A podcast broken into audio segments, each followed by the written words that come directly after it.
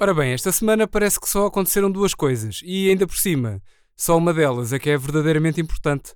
Estou a falar, como é evidente, da performance do, digamos, músico Conan Osiris na final do Festival da Canção. E também estou a falar da moção de censura eh, apresentada pelo CDS com o objetivo de entalar o PSD e abafar a entrega do pavilhão atlântico ao genro do saudoso Cavaco Silva. Bom, uma coisa foi mais badalada do que outra, mas lá está, eh, a matéria a que diz respeito é bem mais importante.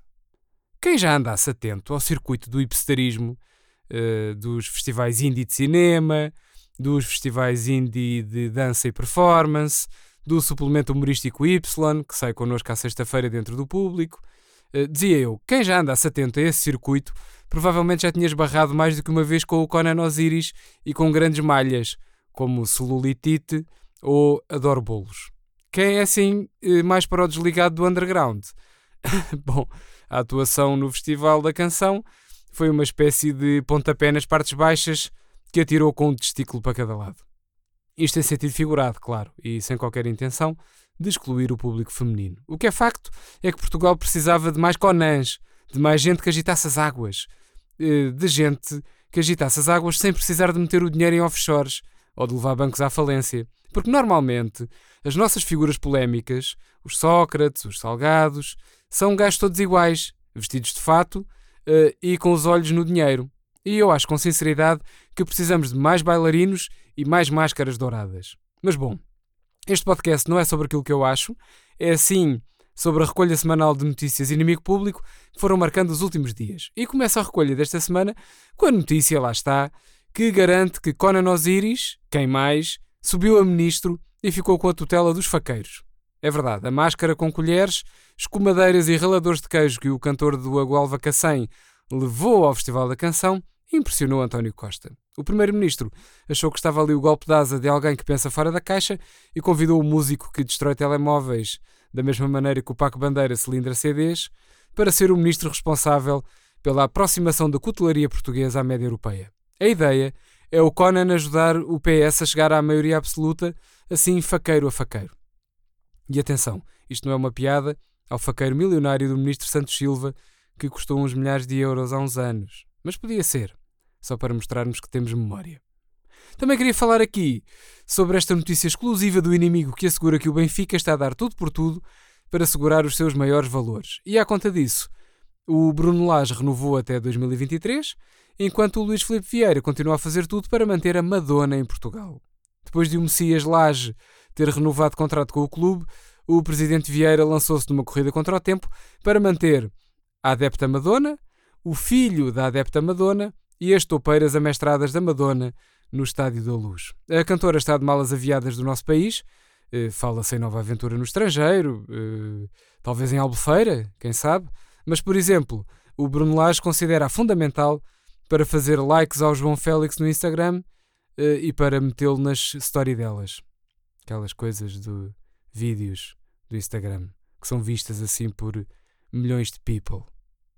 Ora, o que é que eu tenho mais para aqui? Ah, tenho uma iniciativa verdadeiramente disruptiva da líder do Centro Democrático e Social. Isto porque Assunção Cristas lançou uma campanha de crowdfunding para apoiar uma moção de censura cirúrgica ao governo. Já sabia que a outra moção do CDS eh, estava condenada ao fracasso, mas a presidente do partido tirou um coelho da cartola e, e, portanto, lançou uma recolha de fundos online para apoiar a sua tentativa de derrubar o governo eh, a poucos meses das eleições legislativas. Digamos que é assim uma estratégia de desgaste a longo prazo, inspirada naquela enfermeira com o sobrenome Cavaco. Neste momento, ao que o inimigo apurou, eh, só o Telmo Correia é que se chegou à frente com 4 euros.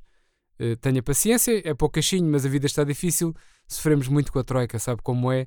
Disse o famoso benfiquista, que há muitos anos é deputado do CDS. Ora, agora vou aqui uh, ao Facebook do inimigo, a propósito de uma notícia de lifestyle. Quer dizer, isto não é bem lifestyle, isto não é bem estilo de vida, um, é mais intriga em família. Uh, é a notícia uh, que assegura que o governo não explica porque é que o Vieira da Silva recebe um ordenado e a filha, que também é ministra, recebe apenas uma mesada. Bom, eh, parte da notícia é que entrou esta semana em vigor a lei da igualdade salarial E a primeira entidade que teve de justificar a diferença de salários entre homens e mulheres que ocupam a mesma função foi o próprio governo. Uh, António Costa, no fundo, não conseguiu explicar uh, por que motivo o ministro Vieira da Silva tem um ordenado e a sua filha Mariana, que também passou a ser ministra, tem a designação mesada no recibo de vencimento. Uh, em declarações exclusivas ao IP, o primeiro-ministro disse: Queremos evitar acusações de nepotismo e vamos ver o que é que se passa. Eu já pedi ao ministro Eduardo Cabrita e à esposa, a ministra Ana Paula Vitorino, para tentarem perceber ao que é que isto se deve, declarou então António Costa com um ar visivelmente embaraçado. Enfim, está na hora de ir à nossa coqueluche semanal, a nossa edição em papel, e logo para anunciar que, imagine-se, Marcelo está preocupado com a queda de popularidade e, portanto, vai passar a usar colheres na cara para reconquistar os portugueses. De acordo com o último barómetro da Aximage, a avaliação de Marcelo Rebelo de Sousa desceu em fevereiro, eh, e isto é espantoso, desceu para níveis inferiores aos registados por Cavaco Silva em idêntico período do seu mandato. Eh, teve uma nota entre os 18 e os 19 durante quase 3 anos, e agora o presidente está em queda há 8 meses consecutivos e nos últimos 4 baixou de 17 para 14,5 no mês de fevereiro. Eh, é o próprio Marcelo a dizer o seguinte: os portugueses cansaram-se do meu estilo certinho, sempre de fatinho, bonzinho, aquela coisa dos afetos, e portanto vou inovar.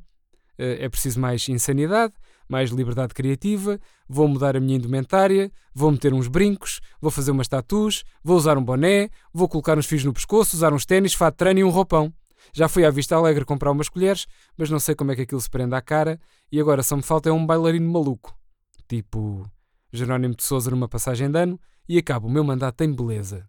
Olha, não sei se isto vai resultar. Uh, boa sorte com isso, Prezi. Uh, é só o que podemos desejar aqui a partir da redação do IP. Eh, e queria ainda referir que o António Costa foi acusado de plágio pelo Bruno Lage, porque escolheu miúdos para o plantel principal do governo a ver se faz um brilharete com as camadas jovens, mesmo aquelas que se chamam Vieira da Silva. E pronto, termino por aqui este episódio do podcast Inimigo Público. O meu nome é Pedro Vieira e regresso para a semana se o telemóvel quiser. Abracinhos.